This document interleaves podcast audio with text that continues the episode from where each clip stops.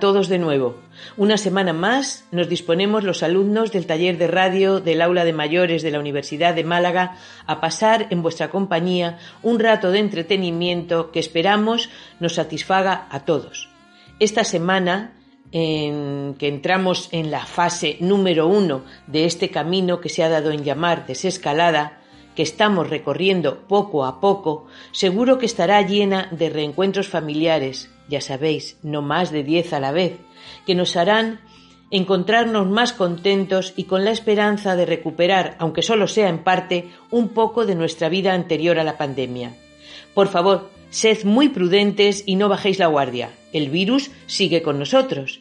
Este equipo cada uno desde nuestra casa, hemos preparado con la mejor voluntad un programa que deseamos sea un granito más que se sume a vuestro bienestar. Os recuerdo que emitimos a través de Onda Color en el 107.3 de frecuencia modulada los lunes a las 12 de la mañana, los viernes a las 6 y a las 12 de la mañana y los domingos a las 10. También nos podéis encontrar en las plataformas iBox, Anchor, Spotify o simplemente poniendo en vuestro navegador la voz de vida. Os habla Peña y a continuación José Antonio os va a relatar el sumario de hoy. José Antonio, adelante. Pues vamos allá con el sumario. Mercedes nos trae la risa. Qué falta nos hace. Paco nos va a llevar por la música de Little Richard. Peña nos va a descubrir a Isabel Zendal. Carmen nos va a hablar de su amor platónico, Robert Redford. Por mi parte, un verano de ida y vuelta. Pedro nos trae a uno de sus personajes malagueños que fue alcalde de Málaga. Maite me está poniendo nervioso. Va a hablar de un tsunami que arrasa con la vida.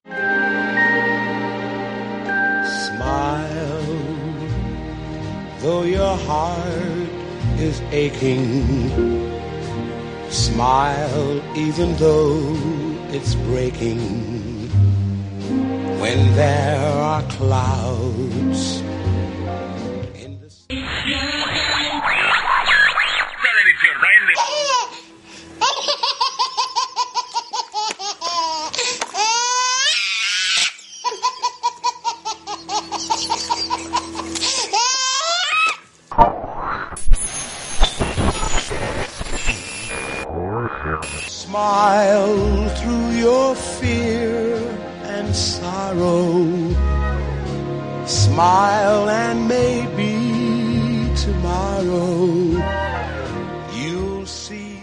hablar de la risa, de la risa y lo que ella dice de nosotros.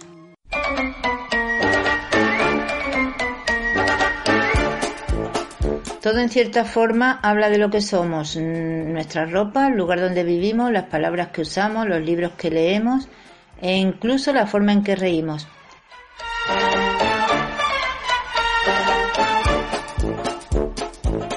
Dostoyevsky decía, si quieren ustedes estudiar a un hombre y conocer su alma, miradlo cuando ríe.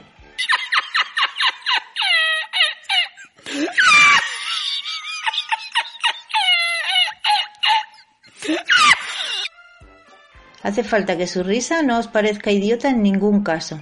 En cuanto notéis el menor rasgo de estupidez en su risa, seguramente es que ese hombre es de espíritu limitado.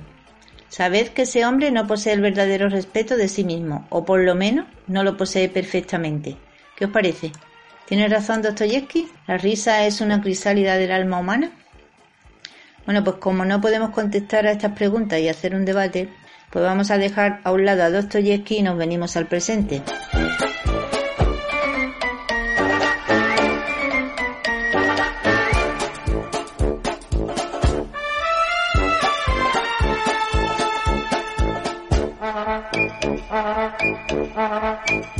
¿Sabíais que la sonrisa es la expresión facial, más estudiada científicamente?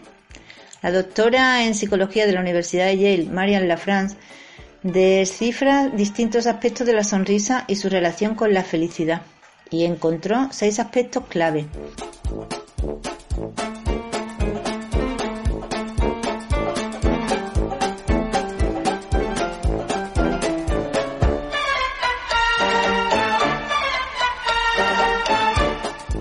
Personas con grandes sonrisas suelen vivir más tiempo. Las sonrisas ejercen poderes subliminales. El tercer aspecto es que la felicidad se contagia. Otro aspecto es que hay dos tipos de sonrisas, las genuinas y las falsas. El quinto aspecto es que si quieres detectar a un farsante, mírale a los ojos. El último aspecto que recoge la Fran en su libro es que las sonrisas tienen acento.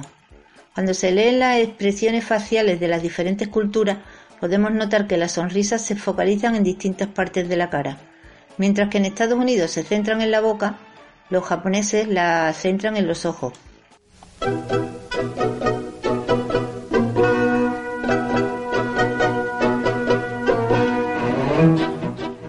Dime cómo te ríes y te diré quién eres. Porque eres muy raro.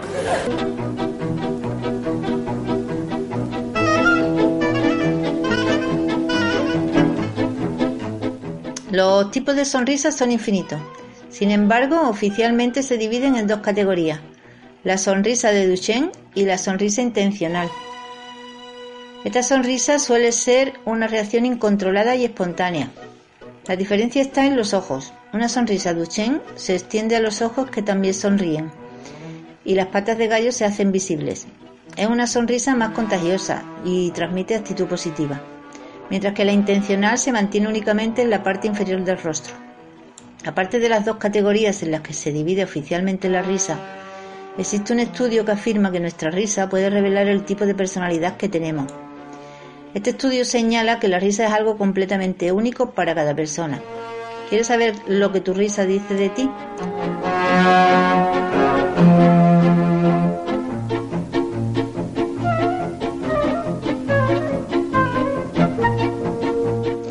Pues si tienes risa jadeante, o sea, si al reír te quedas como sin aire y pareces agitado cuando lo hace, es probable que seas una persona acostumbrada a mantenerte en silencio.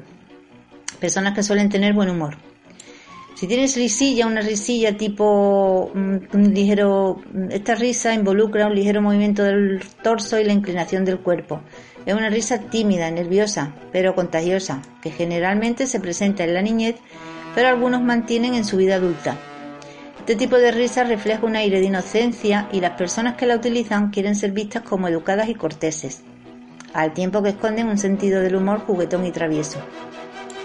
Está la risa malvada, es la risa que asociamos a las brujas, sumamente aguda y puede indicar una dificultad para relacionarse con otras personas.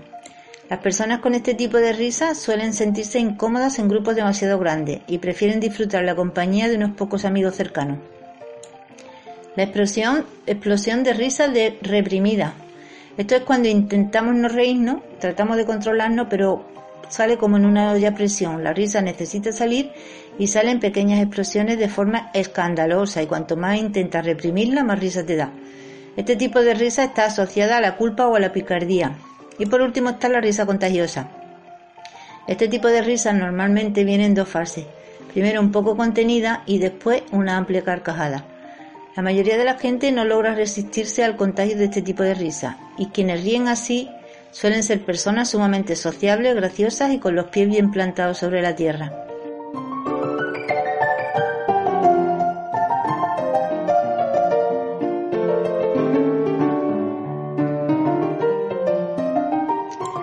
Para acabar voy a hablar un poquito de la risoterapia. La risoterapia es una técnica psicoterapéutica que busca generar beneficios mentales y emocionales a través de la risa. Suele llevarse a cabo mediante actividades en grupos que tienen el objetivo de que los participantes salgan de estas sesiones sintiéndose más positivos, optimistas y en resumen más satisfechos con sus vidas. Estar de buen humor libera las tensiones y cuando estamos relajados somos capaces de ver las cosas con más claridad y de otro modo. Nuestra mente se llena de energía. La risoterapia en definitiva es una forma de trabajar las emociones. No se considera una terapia porque no cura enfermedades por sí misma, sin embargo, sus beneficios psicológicos han sido probados en numerosas ocasiones. Se puede realizar en grupo y con la coordinación de monitores especializados, utilizando técnicas de lenguaje corporal, bailes, juegos e incluso masajes, por lo que la risa aparece de forma natural y sin inhibiciones. A través de la relajación muscular y de la buena disposición, es posible sacar numerosos beneficios para la salud de la terapia de la risa. Estos son los 10 beneficios más importantes.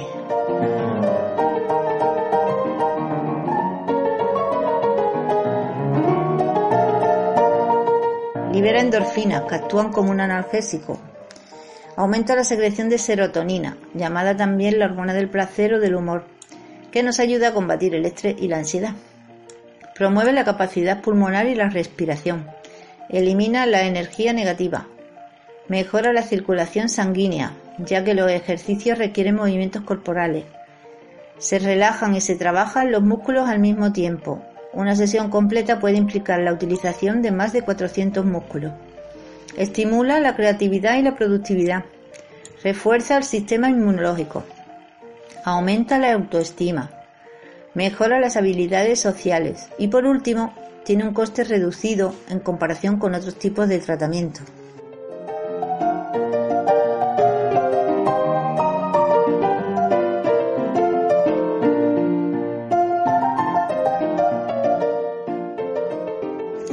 A pesar de que no, no puede ser considerado un reemplazo completo a las terapias convencionales, la terapia de la risa demuestra ser un añadido importante para el desarrollo personal para hacer frente a problemas de salud y para enfrentarse a las situaciones más difíciles de la vida.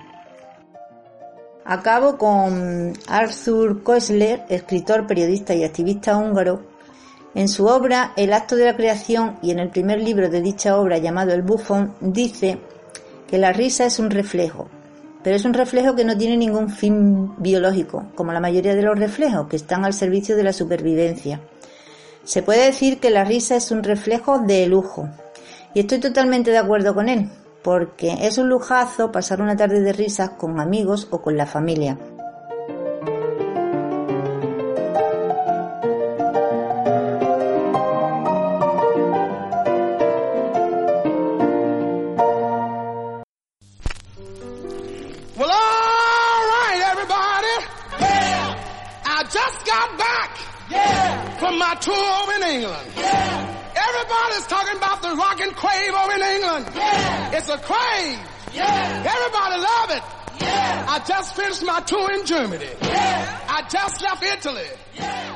Hola, bienvenidos a una nueva sección musical de La Voz de Vida. Hoy nuestro espacio lo vamos a dedicar a un músico que nos ha dejado recientemente a la edad de 87 años. Estamos hablando de Little Richard, para algunos la reina del rock and roll.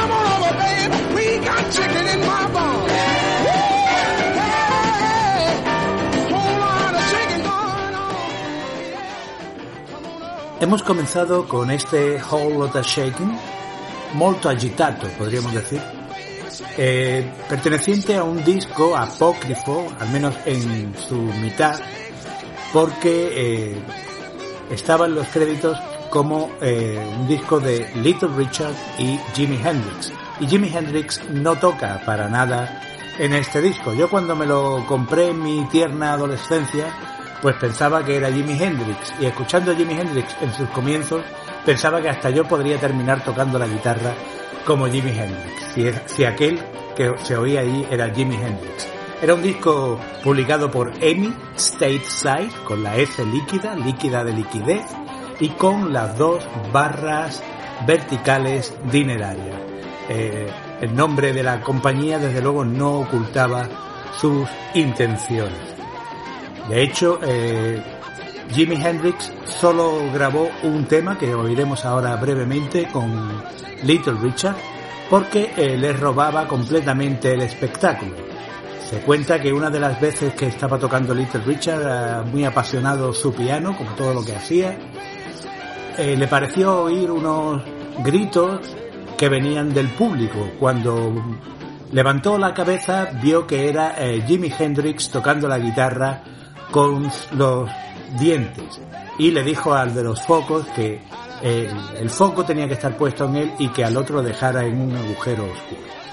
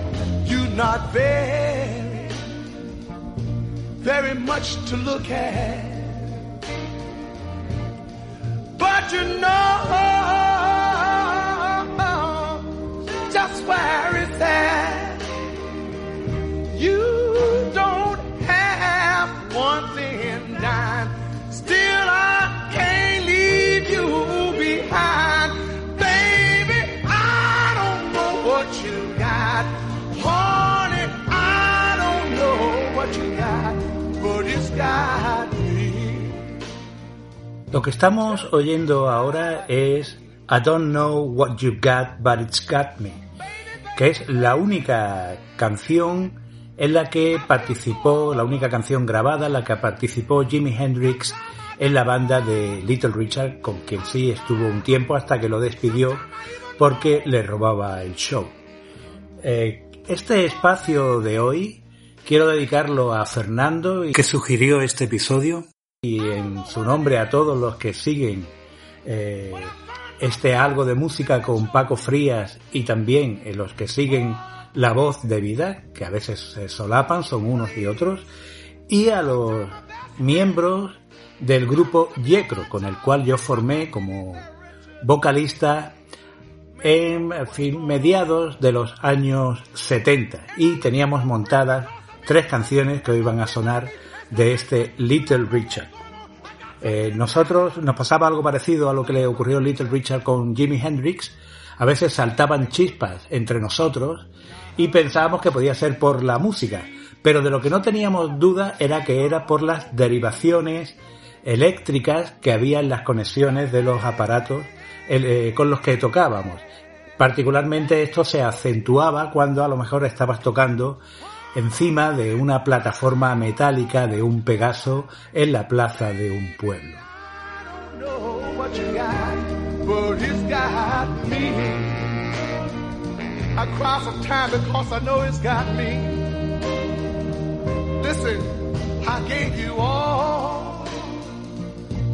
The money I had in the bank. Not one time, not one time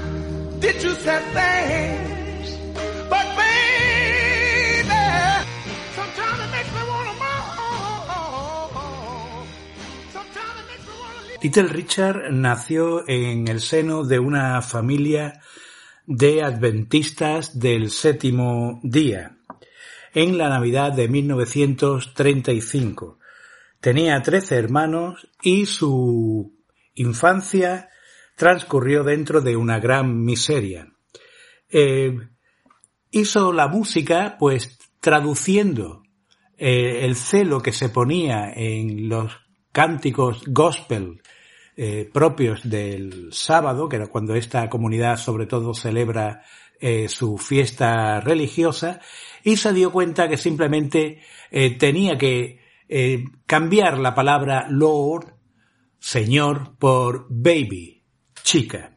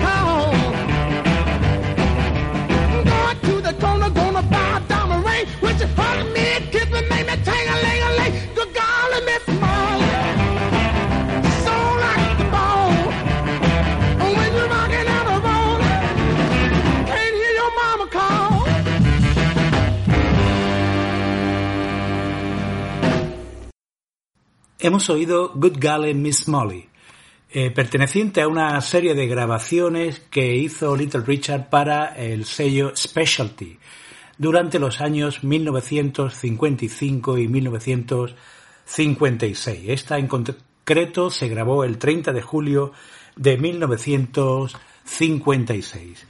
Voy a leer algo del libro Wampabluba Pulam Bambum de Nick Cohn, publicado en 1969, 69, perdón, y eh, voy a leer algo de lo que nos cuenta sobre Little Richard. De entre los grandes rockeros del sur, Little Richard Pennyman de Macon, Georgia, fue el más maravilloso. Sus actuaciones son las mejores que he visto en mi vida. A los 14 años cantaba los solos del coro local.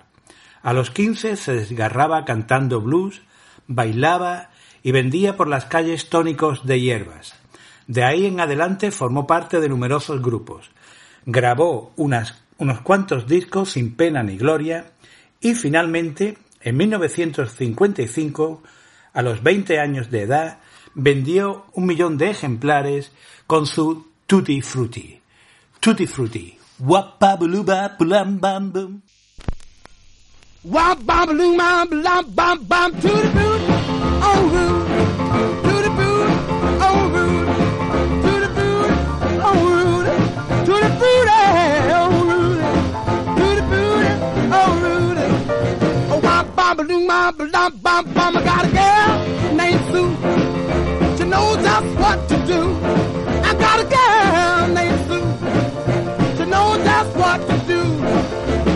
rock to the east, she rock to the west, but she's the gal that I love best. Oh Rudy, the booty, oh Rudy, Ooh, to the oh Rudy, to the oh eh, Rudy, the booty, oh Rudy. Bam, bam, bam, bam, I got a gal named Daisy. She almost drives me crazy. Got a gal named Daisy. She almost drives me crazy. She knows how to love me, yes indeed. But you don't know what she do to me. To the booty, oh Rudy. To the booty, oh Rudy.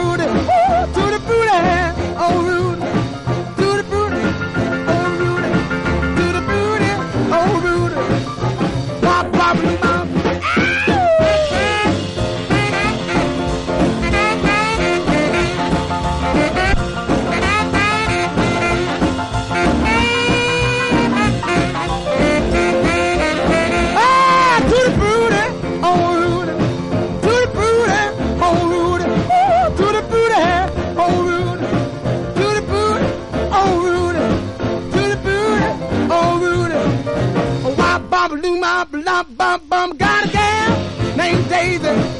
She almost drives me crazy. Got a gal named Daisy. She almost drives me crazy. She knows how to love me, yes indeed. Boy, you don't know what she do to me, to the booty. Oh, Rudy. To the booty. Oh, Rudy.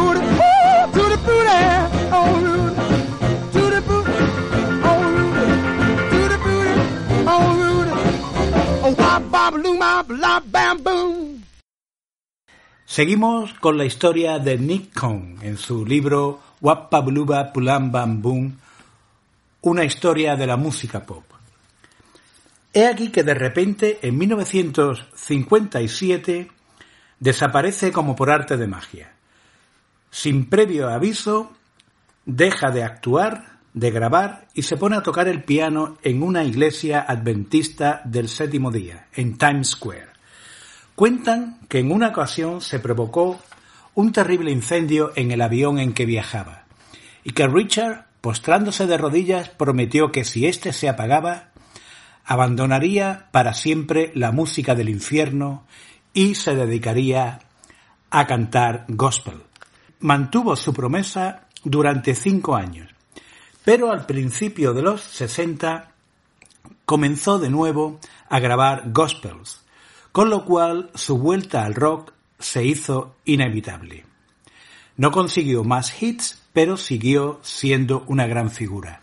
Oímos ahora este Ride on Jesus con eh, la orquesta de Quincy Jones.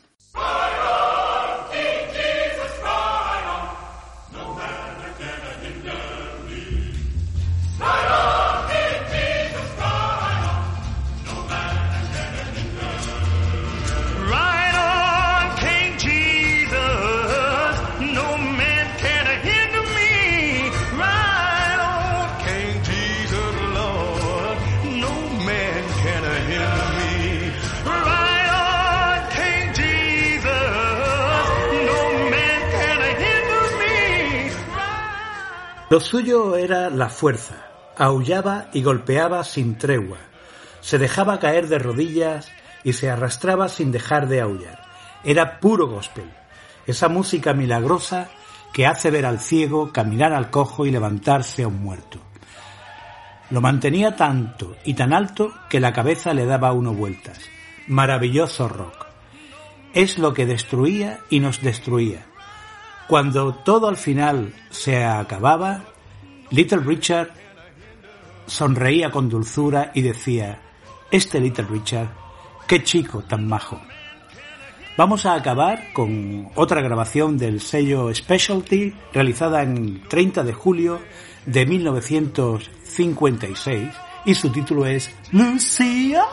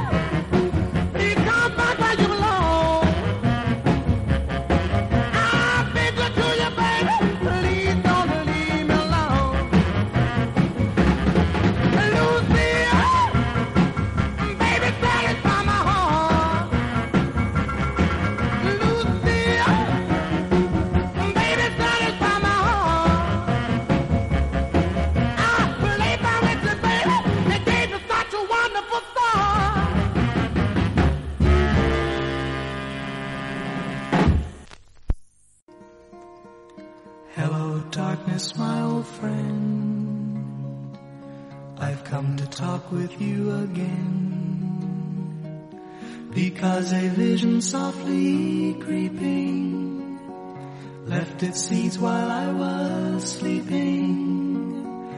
And the vision that was planted in my brain still remains within the sound of silence. El pasado día 12 se celebró el Día Mundial de la Enfermería. Por este motivo, y por rendir un pequeño homenaje a esa parte de los sanitarios que en esta pandemia tanto están dando, a veces hasta la vida, por los afectados de la COVID-19, luchando contra ella y contra la falta de recursos, he decidido dedicar mi espacio hoy a una mujer enfermera y olvidada.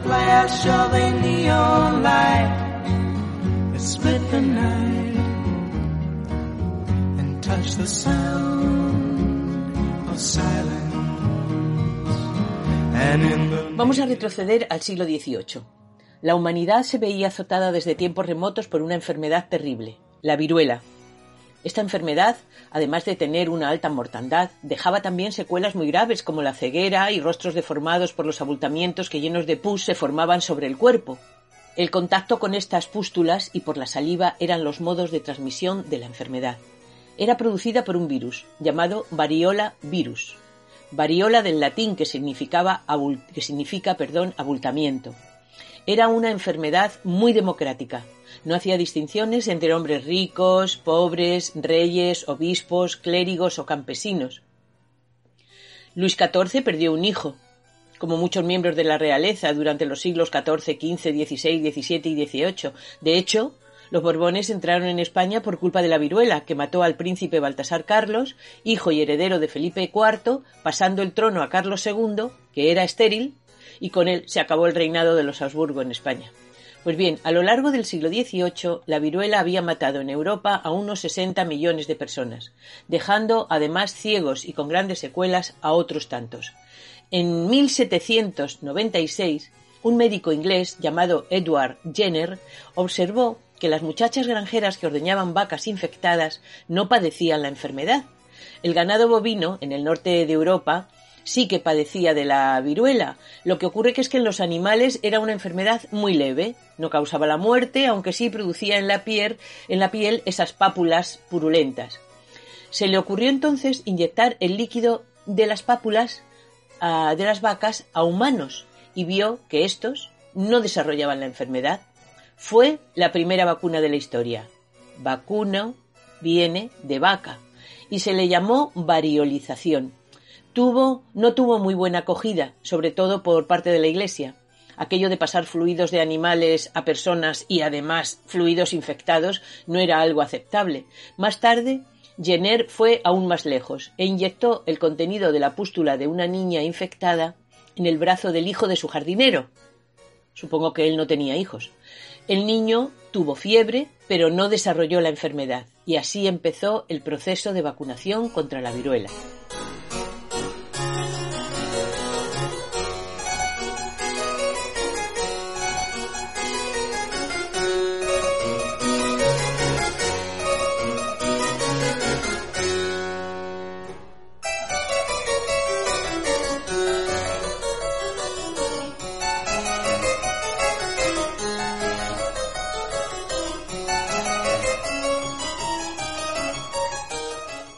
Volvemos a España, donde reinaba Carlos IV.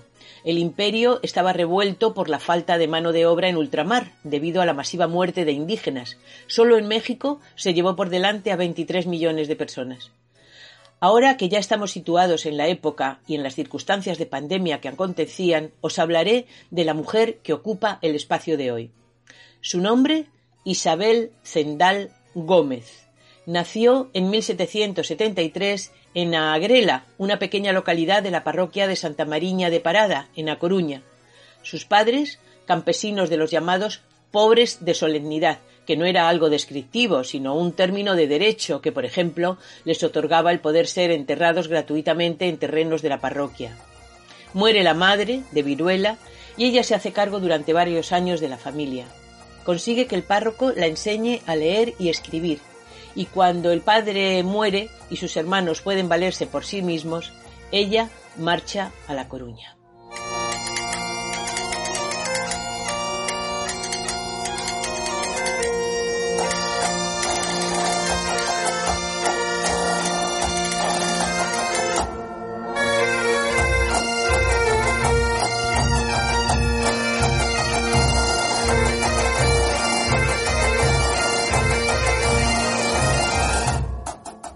Recomendada por el párroco, entra de sirvienta en la casa de un prohombre coruñés llamado Jerónimo Hinojosa. Este hombre ve en ella inquietudes de conocimiento y le proporciona mucha ayuda en ese sentido. Pero a los 20 años, fruto de una relación de la que nada se sabe, tiene un hijo. Don Jerónimo le proporciona trabajo en la casa de expósitos del Hospital de la Caridad de La Coruña, donde ingresa con su hijo y con condición de madre soltera. En esa institución en una población que no llegaba entonces a tener 15.000 habitantes, entraban por torno unos 100 niños recién nacidos al año.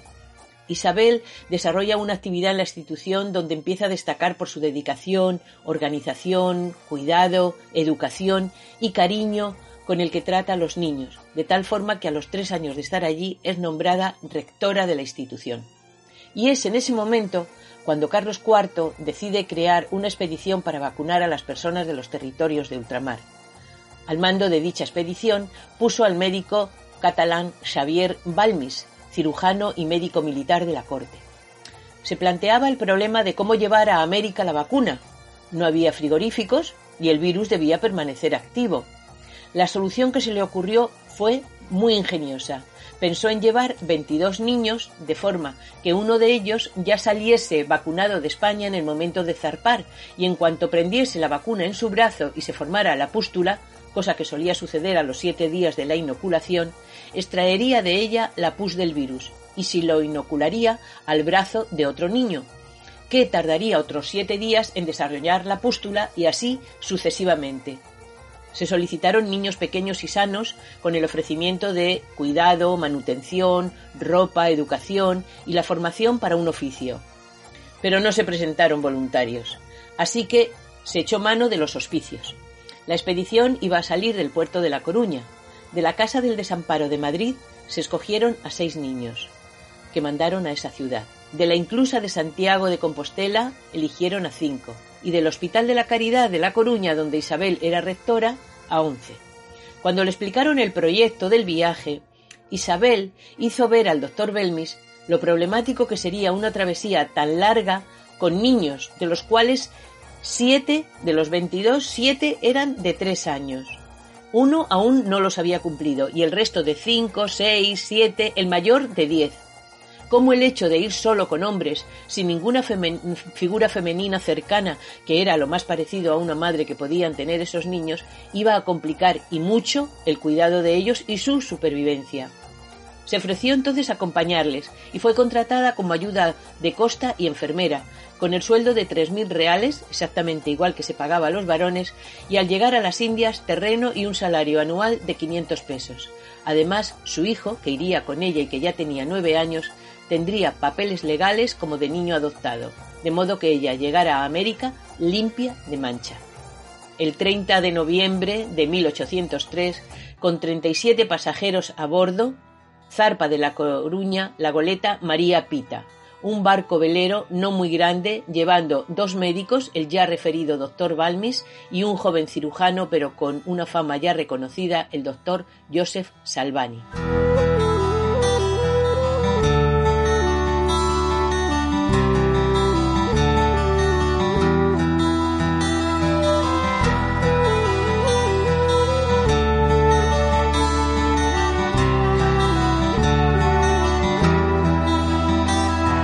Esos 22 niños nunca fueron tratados como conejillos de indias. La vacuna ya estaba suficientemente probada. Solo fueron los portadores de la vacuna.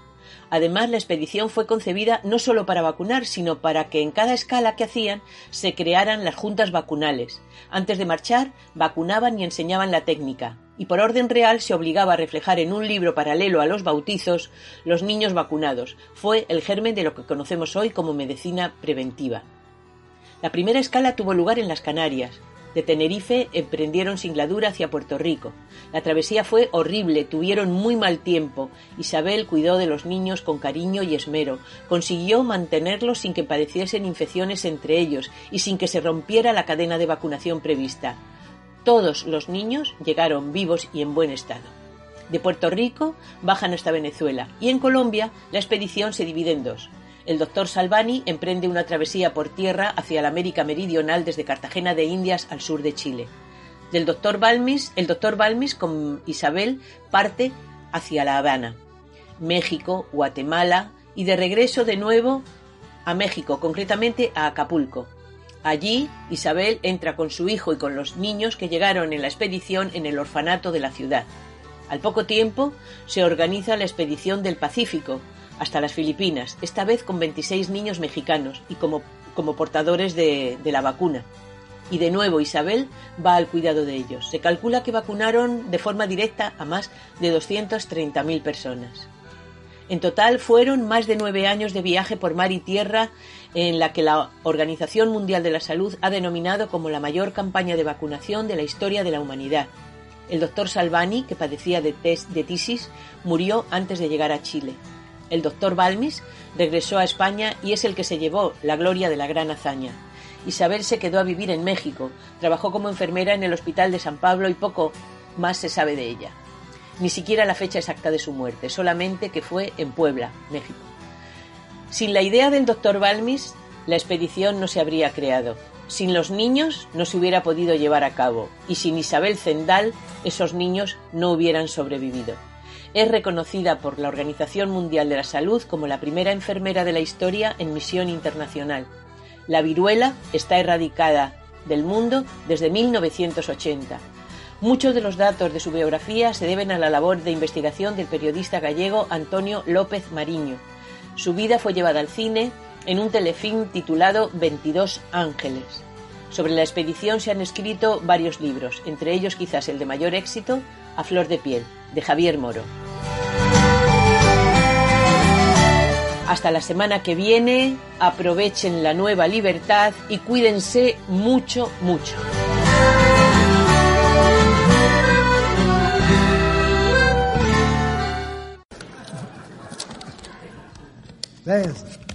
Thank you. And the winner is Robert Redford.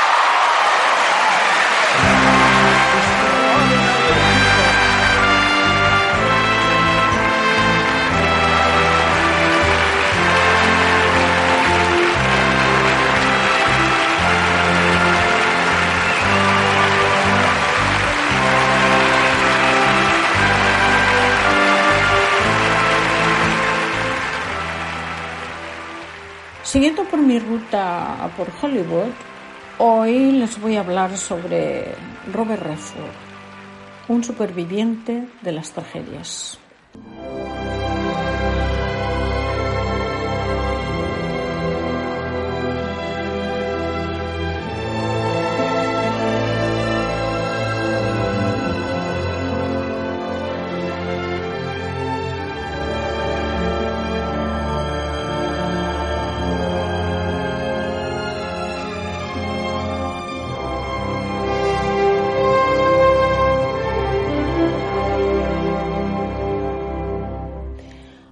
Y un después en los galanes de cine, y eso se lo debemos a Robert Redford.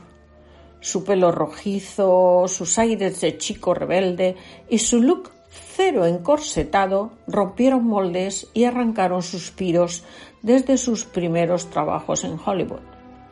Con él llegaron las camisas abiertas, el pelo en pecho, los jeans ceñidos y esas miradas de película a las que cayeron rendidas, al menos delante de las cámaras, Jane Fonda, Barbara Streisand o la mismísima Meryl Streep.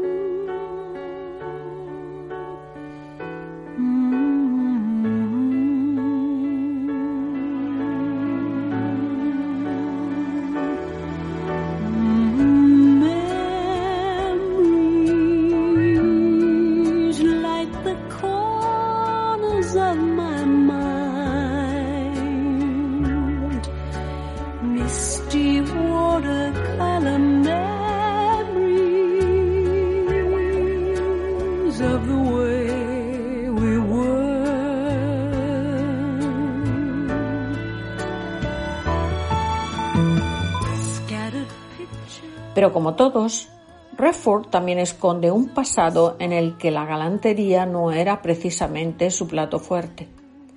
Difícil de imaginar, ¿verdad?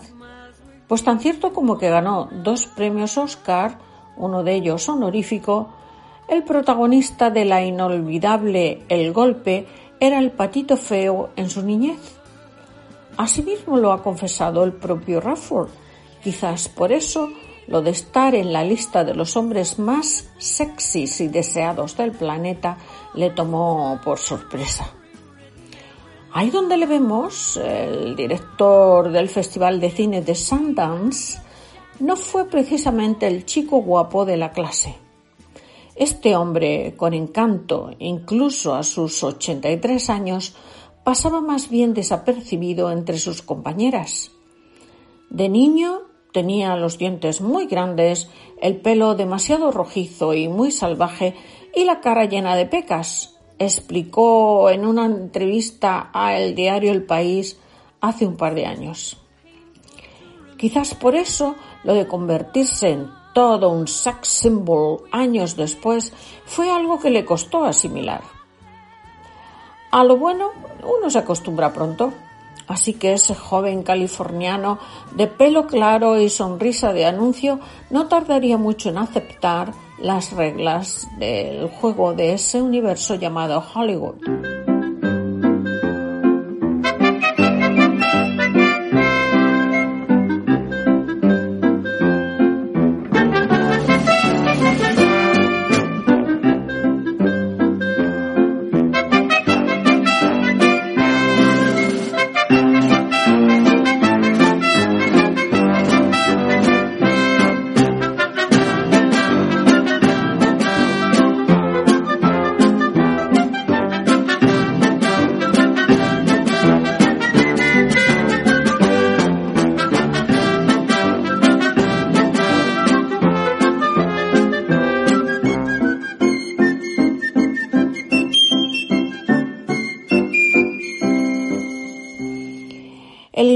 Inolvidable Sundance Kid de dos hombres y un destino, en la que compartió planos con otro guapo entre guapos como Paul Newman, pronto se convertiría en un reclamo para los directores que se lo rifaban. Sidney Pollack, Roy Hill, Arthur Penn, todos le querían en sus créditos. Hizo sus pinitos en la televisión pero el celuloide no tardó en echarle el ojo a este pelirrubio de ojos azules. Fue llegar y besar el santo.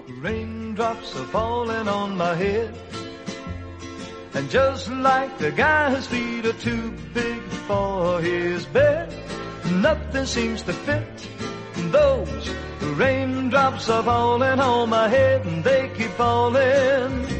So I just did me some talking to the sun. And I said I didn't like the way he got things done. He's sleeping on the job. Those raindrops are falling on my head and they keep falling. But there's one thing. Él nunca se llegó a creer el cuento su infancia humilde en una familia californiana de clase trabajadora le enseñaron a tener los pies en el suelo. Tuvo que crecer a marchas forzadas antes que otros niños al sufrir de esa terrible enfermedad llamada polio, lo que le hizo más responsable y maduro de lo normal a esas edades. No llegó a ser un caso grave, pero sí lo suficiente como para que con su recuperación, su madre le regalase un viaje al Parque Natural de Yosemite. El regalo de su progenitora a esa reserva natural le hizo abrir los ojos y tener un gran sueño. Supe que de mayor quería tener dinero para comprar tierra y preservarla, jubilarme admirando su belleza, explicó Redford. Y así, entre película y película, cumplió su sueño.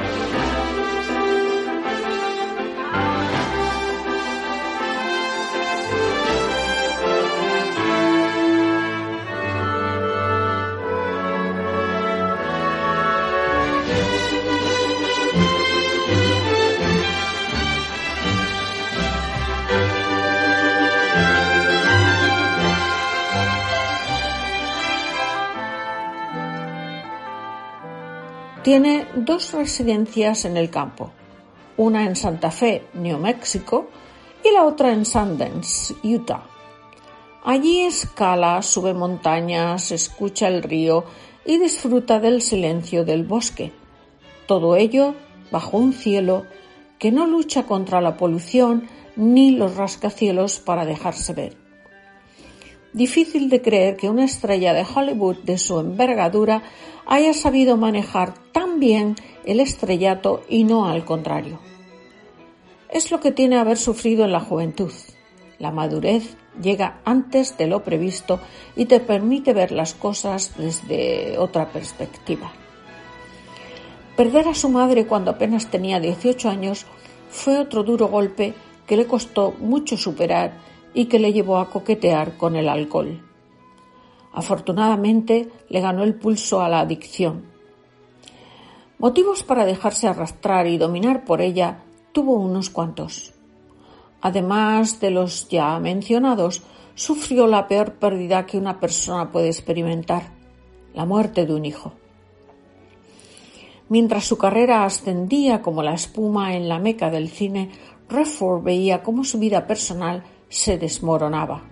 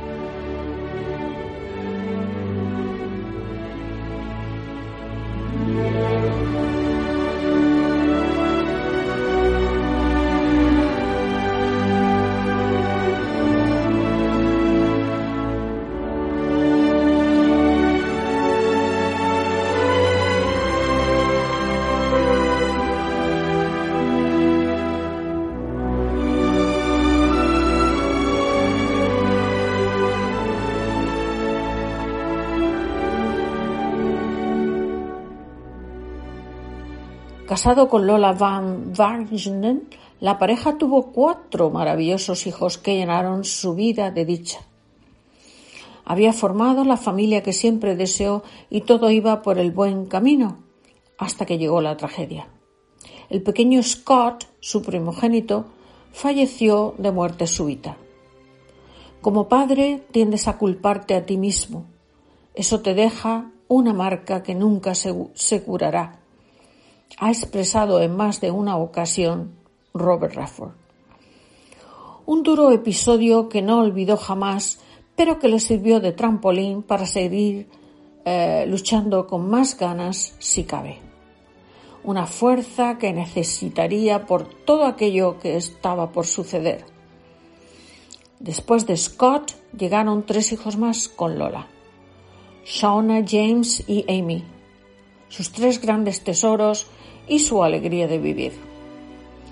La familia crecía y su reconocimiento mundial también, pero su vida personal se veía de nuevo azotada por la desgracia. Hay quien incluso habla de la maldición de los hijos de Robert Redford por todo lo que le tocó sufrir. Como si el fallecimiento de Scott no hubiera sido suficiente, James, su otro hijo, tuvo problemas de hígado y necesitó de un trasplante inmediato para sobrevivir. Lo consiguió, pero a la semana falló volviendo de nuevo a la terrible lista de espera. La suerte le vino a ver y el joven pasó de nuevo por el quirófano, esta vez para salir victorioso de la operación. Pero aún le esperaba otro gran disgusto, Robert Redford vería cómo su hija Shona caía en una profunda depresión al presenciar cómo asesinaban a su novio en la Universidad de Boulder, en Colorado.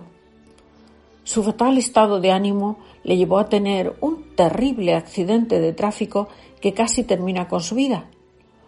Durante algún tiempo pensaron que nunca volvería a caminar pero su espíritu luchador le empujó a salir adelante y hoy en día es una reconocida pintora. Tanto ella como sus dos hermanos son el orgullo del actor, a quien han bendecido con la llegada de los nietos.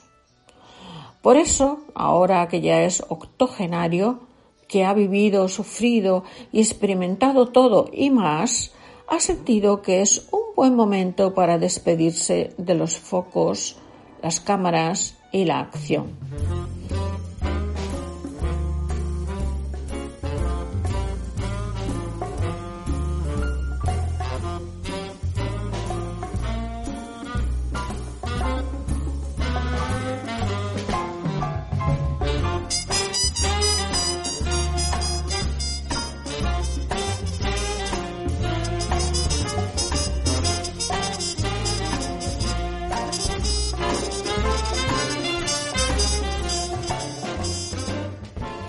Lo anunció al cumplir los 81 años. Se lo ha ganado a pulso. Pero que quede una cosa clara. Cuando habla de parar se refiere a su carrera de actor. Lo de retirarse del todo no entra a sus planes. Eh, llevo haciendo esto desde que tenía 21 años y soy octogenario ya. Quizás haya llegado el momento no tanto de parar, sino de moverme en otra dirección, comentó Radford. Un camino más centrado en la producción y dirección y a su propio ritmo, sin prisa, disfrutando del viaje. Eh, ya no tiene nada que demostrar, tan solo disfrutar y hacer disfrutar a los demás. Algo en lo que es un genio. Saber que su mano todavía ronda en proyectos cinematográficos es motivo de alegría para los que amamos el cine. La palabra gracias, señor Redford, se queda corta.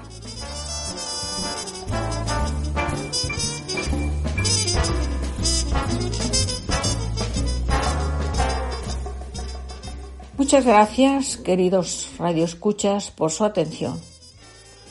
Espero haber aportado un granito de arena a su conocimiento de este gran personaje del mundo del cine.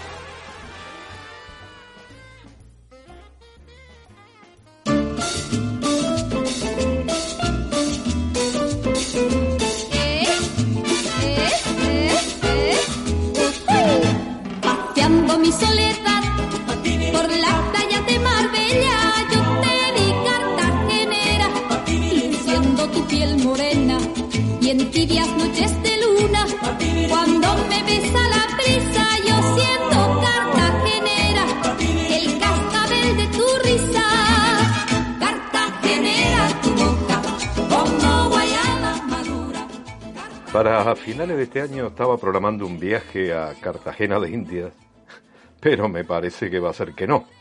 Así que habrá que dejarlo para una mejor oportunidad. Es una de las ilusiones de mi vida. Mientras tanto, me conformo con un viaje virtual a Cartagena con la música de un grupo que fue el furor de los años 60 y 70 en España. Me imagino que los más mayores del lugar se acuerdan de la canción cartagenera, interpretada por el grupo paraguayo Los Tres Sudamericanos. Esta canción siempre dio lugar a una confusión.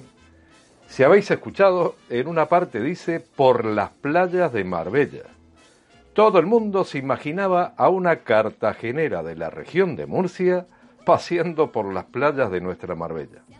Pues no, es una cartagenera de Cartagena de Indias, paseando por una de las playas de su ciudad, que curiosamente también se llama Marbella. Como siempre digo y repito, si vais de viaje por aquellas tierras, siempre habrá un lugar, el nombre de algo o la forma de hablar que te harán sentir como en tu casa. Por el camino viene bailando Arrastran la sandalia, la polvareda va levantando, moviendo la cintura y las caderas ninguna. Tiene la piel morena, sonrisa clara, color de luna. Tiene cosas de blanca, tiene cosas de negra. Tiene cosas de India, bonita mezcla que da esta tierra Baila morena, baila que tú lo bailas como ninguna, moviendo las caderas. Tiene cosas de blanca, tiene cosas de negra, tiene cosas de India. Bendita mezcla que da esa tierra. Yo sé que Julio Iglesias cuando canta esta cumbia se refiere a otra cosa. Julio, Yo me refiero a aquellas tierras que tienen la belleza de la mezcla de razas y de culturas. Cartagena, espérame. Quiero recorrer tus calles llenas de colorido, sentarme en la plaza de los coches a comerme un pescado a la parrilla con arroz de coco o un buen sancocho. El sancocho es una sopa de pescado con yuca, eh, plátano verde y mazorcas de maíz. Quiero escuchar de fondo una música caribeña, una canción como esta, que aunque no es de Colombia, sí que es del Caribe. Una canción de Puerto Rico, interpretada por el cubano Elías Ochoa, junto a la cantaora onubense de nombre Argentina.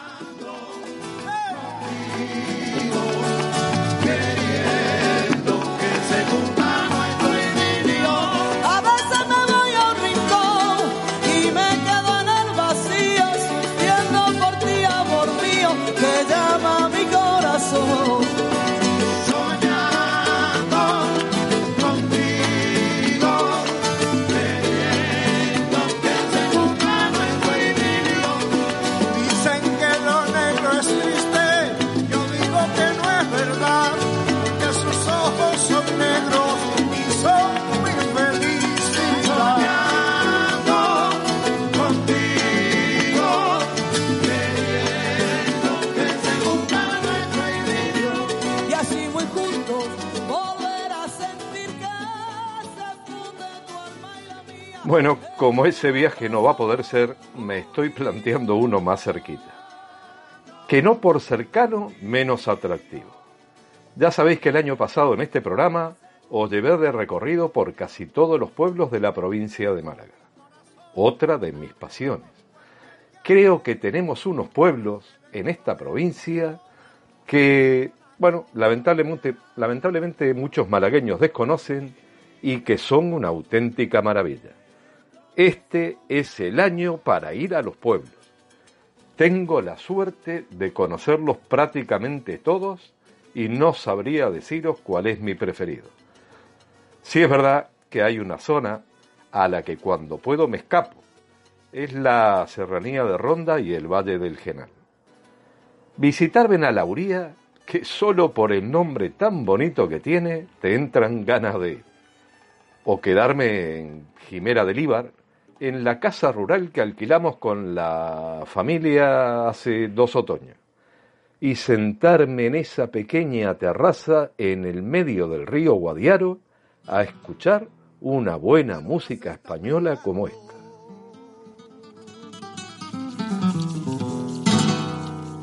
En los espejos del río y un toro la está mirando.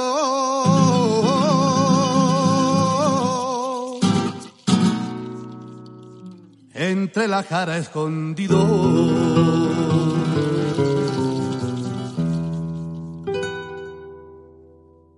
Cuando llega la alegre mañana.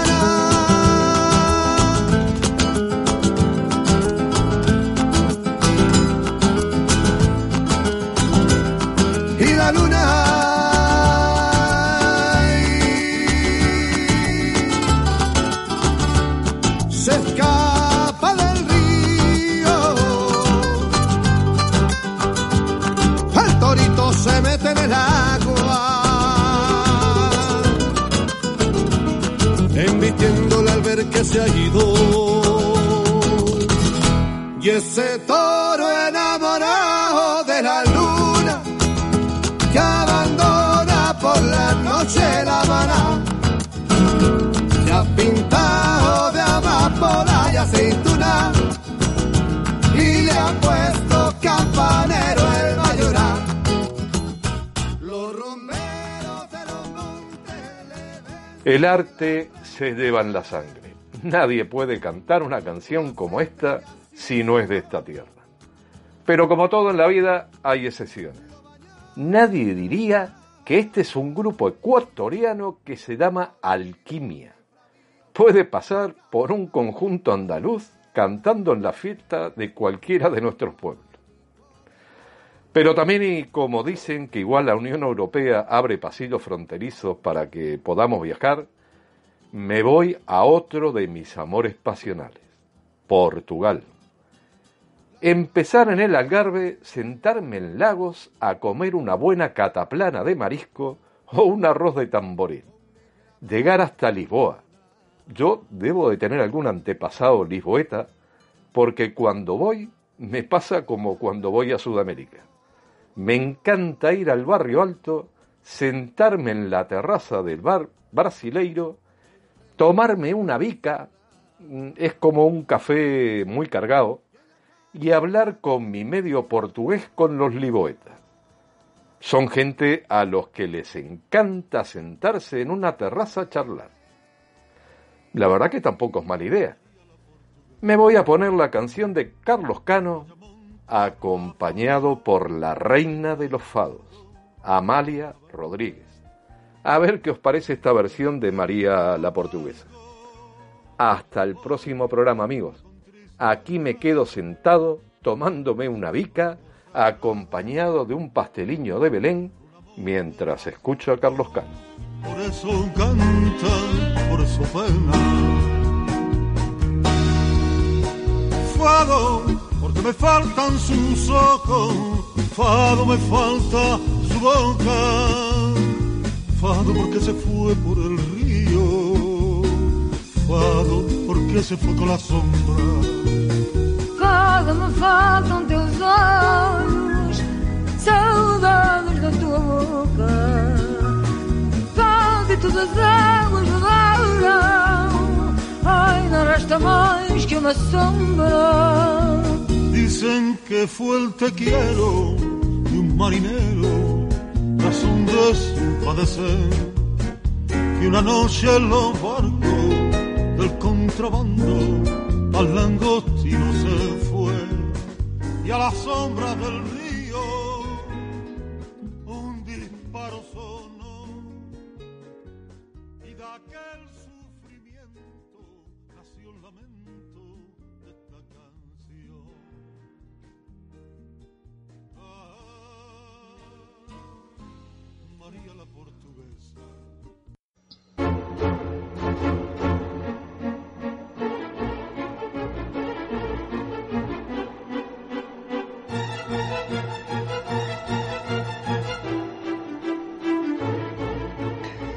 Buenos días, estimados radioyentes de La Voz de Vida. De nuevo con vosotros desde mi garita.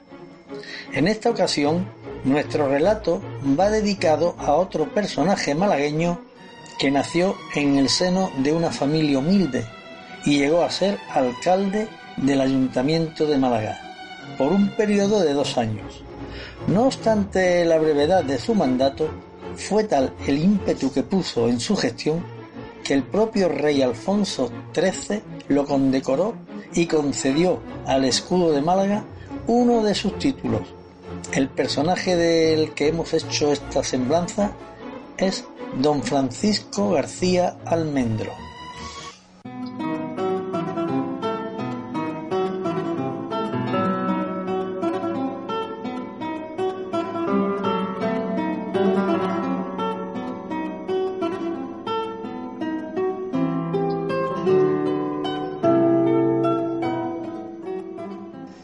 Nació Francisco en Málaga en el año 1884 en el número 24 de la calle Peña.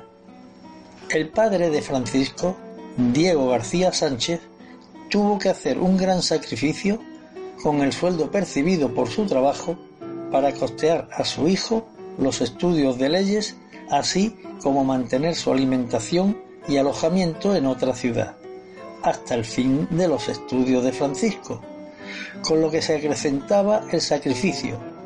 Diego trabajaba de molinero del primero de los molinos de San Telmo, cuya función era la vigilancia constante de la impulsión del agua de los manantiales hacia la ciudad. Francisco García Almendro, una vez finalizados sus estudios, se instaló en Málaga, donde adquirió fama de ser uno de los mejores abogados de la ciudad, además de un amplio currículum y conocimientos sociales.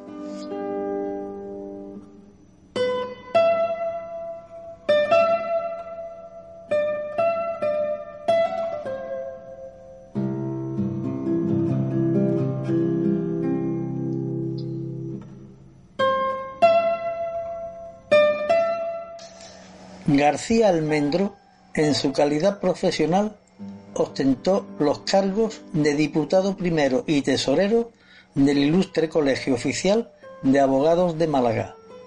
También fue presidente de la Asamblea Local de Cruz Roja por nombramiento personal de la reina Victoria Eugenia como presidenta suprema de la institución. Hermano mayor de la Cofradía de Fusionadas. Hermano mayor de la Real Hermandad de Santa María de la Victoria.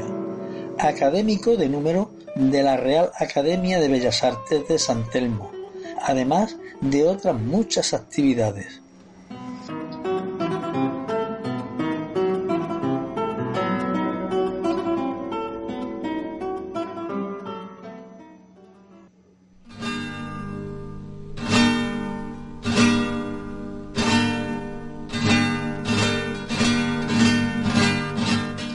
Francisco pertenecía al Partido Liberal, por lo que, en representación política de su partido, en 1920 fue nombrado alcalde de la ciudad. Su mandato fue breve en el tiempo, pero ubérrimo en su gestión, con proyectos urbanísticos, muchos de los cuales, años más tarde, fueron incorporados a los grandes planes de reformas para Málaga que desarrolló Jiménez Lombardo durante el sexenio primo riverista. La presidencia en la alcaldía de García Almendro fue representada en unos momentos trágicos que se estaban viviendo en Málaga por la guerra con Marruecos. Era la Málaga en la que todas las semanas despertaba enviando a Melilla tropas y se acostaba recibiendo heridos o muertos a muchachos que habían embarcado unos días antes. Málaga era una ciudad que despedía a sus jóvenes con miedo de que no volvieran y recibían con lágrimas a los que llegaban heridos, enfermos, mutilados o muertos. Esta situación resultaba dramática para todo el pueblo en general. De la guerra de Pobrecitas madres, cuánto llorarán al ver que sus hijos a la guerra van.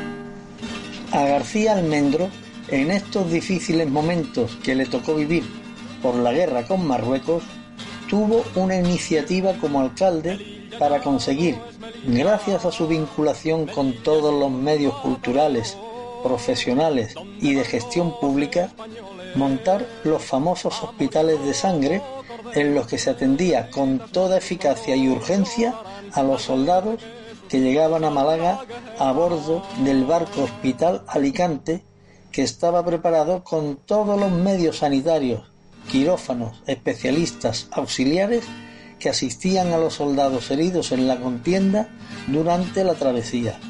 La mayoría de estos soldados eran malagueños.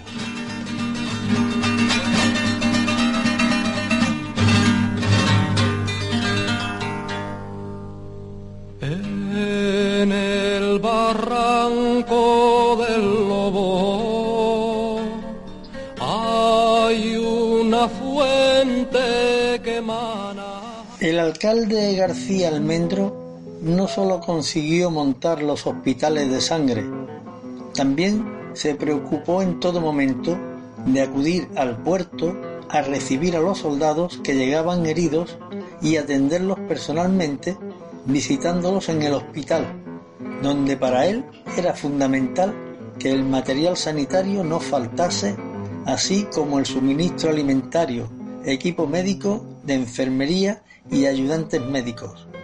Movilizó a toda la sociedad civil desde los más altos, medios y humildes niveles sociales de Málaga, todos ellos voluntarios.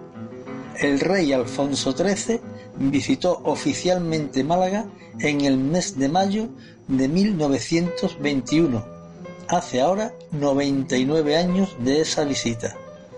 En ella concedió a Francisco García Almendro la Gran Cruz de la Orden de Isabel la Católica por sus méritos. Las insignias le fueron ofrecidas por los malagueños previa suscripción popular.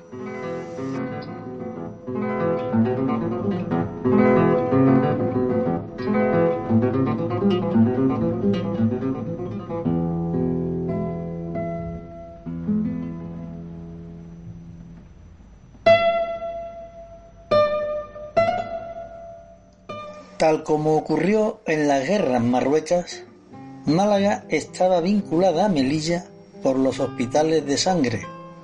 La Casa de Misericordia, no terminada aún su construcción, se utilizó como casa de acogida de la beneficencia provincial en los primeros años del siglo XX. No solo era un hospital de sangre magnífico, sino que también era residencia para la adaptación de inválidos y recuperación de enfermos. Francisco García Almendro se trasladaba a Melilla y pasaba varios días con la soldadesca compartiendo sus vivencias y anhelos amigablemente. En algunas ocasiones acompañaba a Francisco el obispo don Manuel González y García.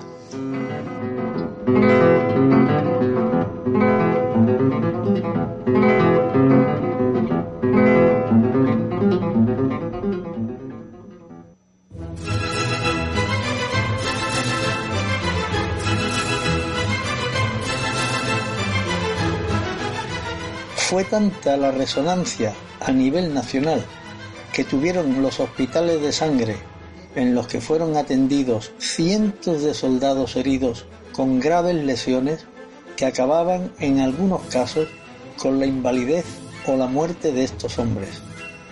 Ante la actuación altamente ejemplar de la ciudadanía de Málaga con su alcalde don Francisco García Almendro al frente de este movimiento, al tener conocimiento el rey Alfonso XIII de esta importante acción, decretó que en el escudo de la ciudad de Málaga se insertara el título de muy benéfica.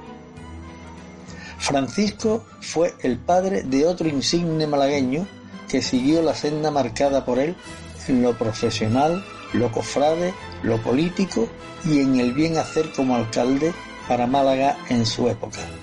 Su nombre don Francisco García Grana, que fue nombrado hijo predilecto de la ciudad.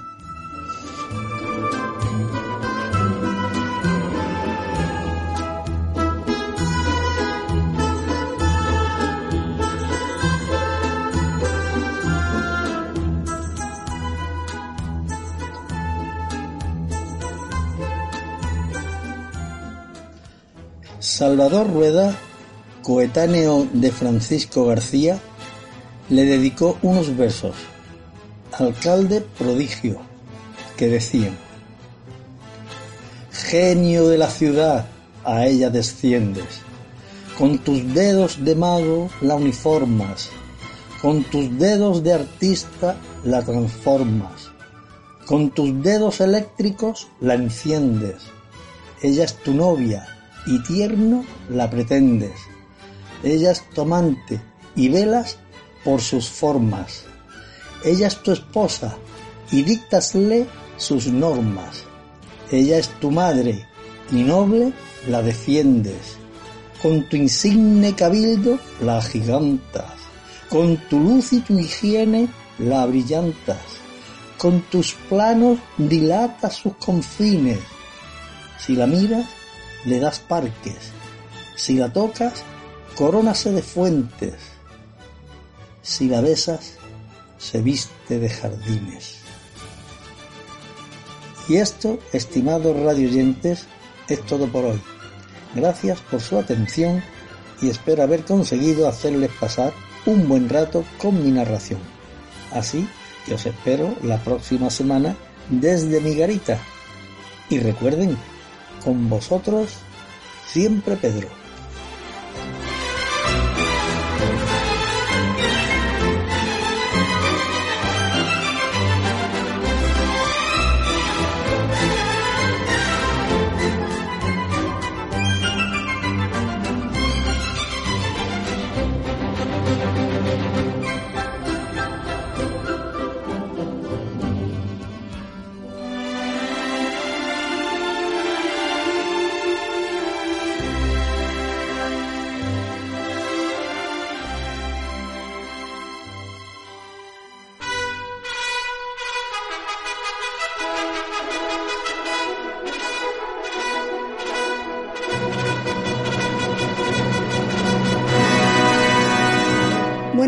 Amigos. Hace unas pocas semanas les comencé a relatar un cuento situado en un país feliz, aunque era feliz sin apenas saberlo y desde luego sin valorarlo. Sus habitantes eran muy dados a disfrutar de eventos deportivos, y entre ellos el del fútbol, el deporte rey.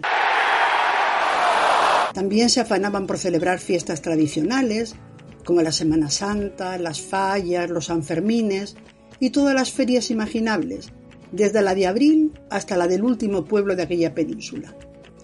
Había también fiestas del rocío, de moros y cristianos, tomatadas. Les aseguro que los ciudadanos de ese reino tenían una gran imaginación, tanto para inventarse festejos como para mantenerlos ya tradicionales.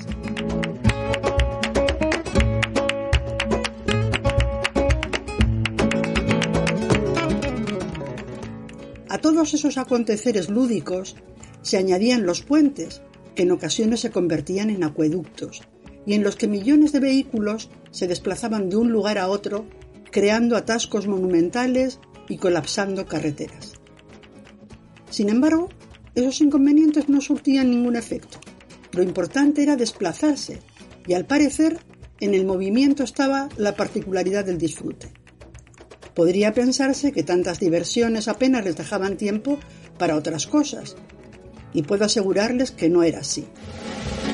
Arrastrar la dura cadena, trabajar sin tregua y sin fin, es lo mismo que una condena que ninguno puede eludir. El trabajo nace con la persona, va grabado sobre su piel y ya siempre le acompaña como el amigo más fiel.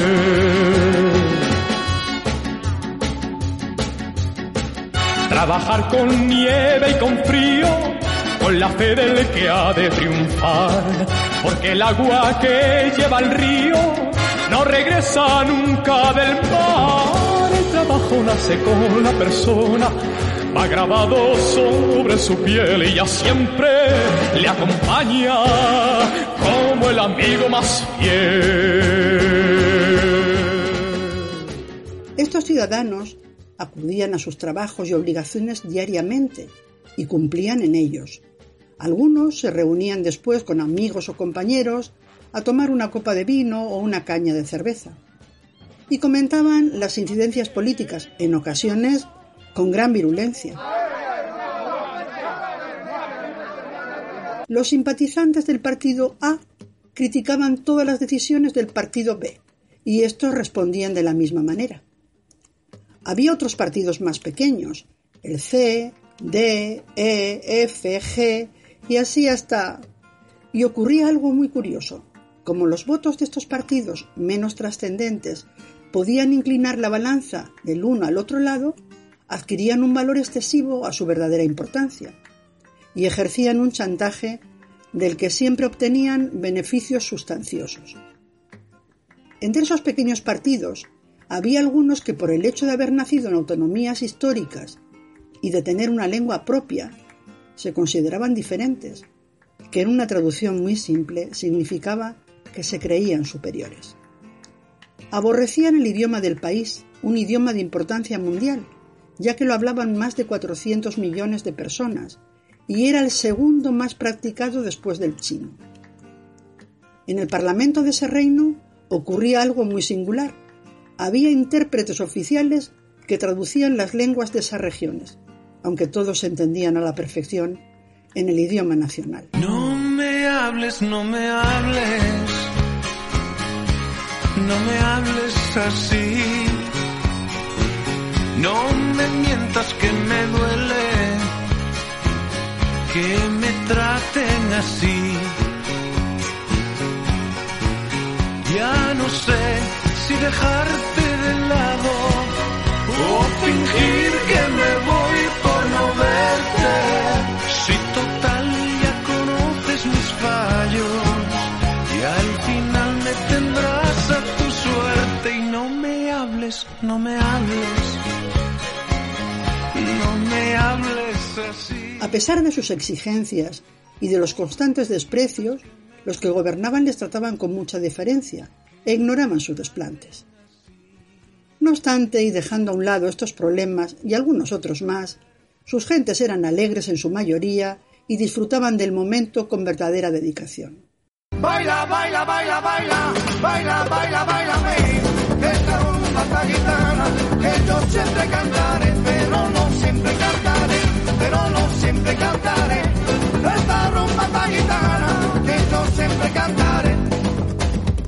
Los millones de personas que nos visitaban alababan nuestro buen carácter, la belleza y la variedad de nuestra geografía y nuestra magnífica cocina.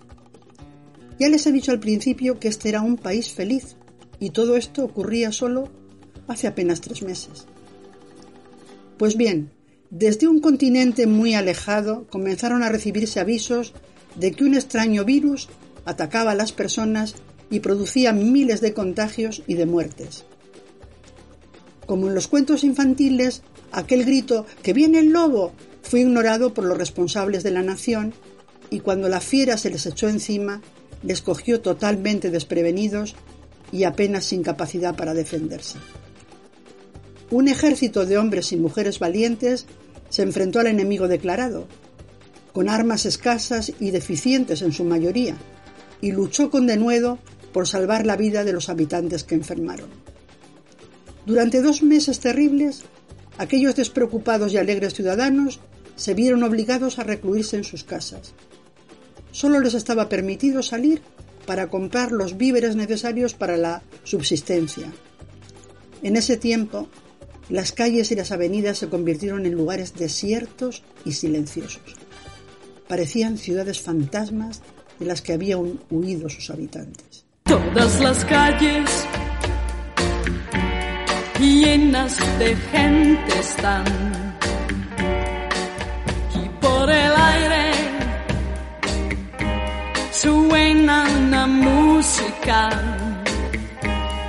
Chicos y chicas van cantando llenos de felicidad. Mas la ciudad sin ti está solitaria. De noche salgo con alguien a bailar nos abrazamos, pero todo sigue igual. Porque ningún cariño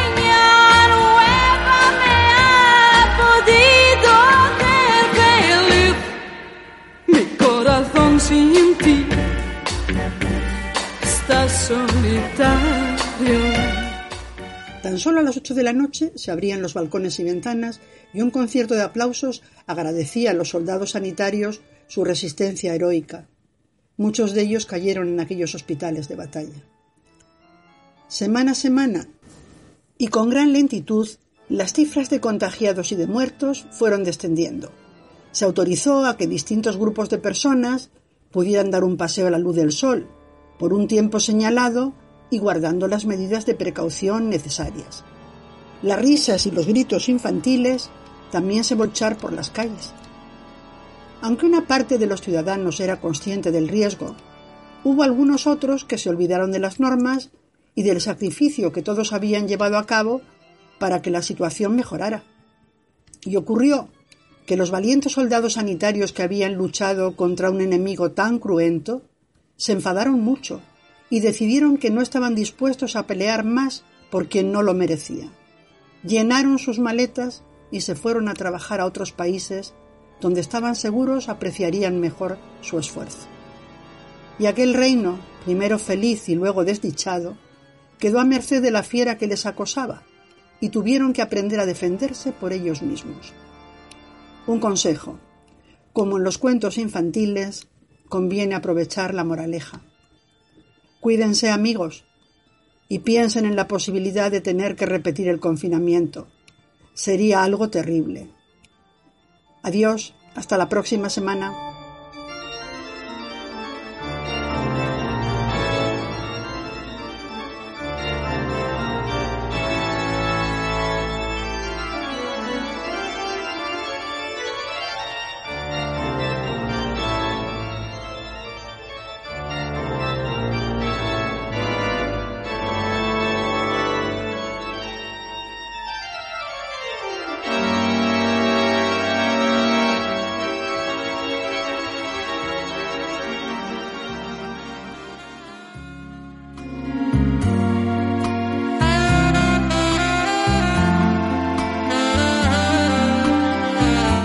Amigos, mm, llega el final del programa de hoy de La Voz de Vida. La verdad que después de dos meses de confinamiento, los integrantes de este taller de radio del aula de mayores de la Universidad de Málaga nos vamos de paseo.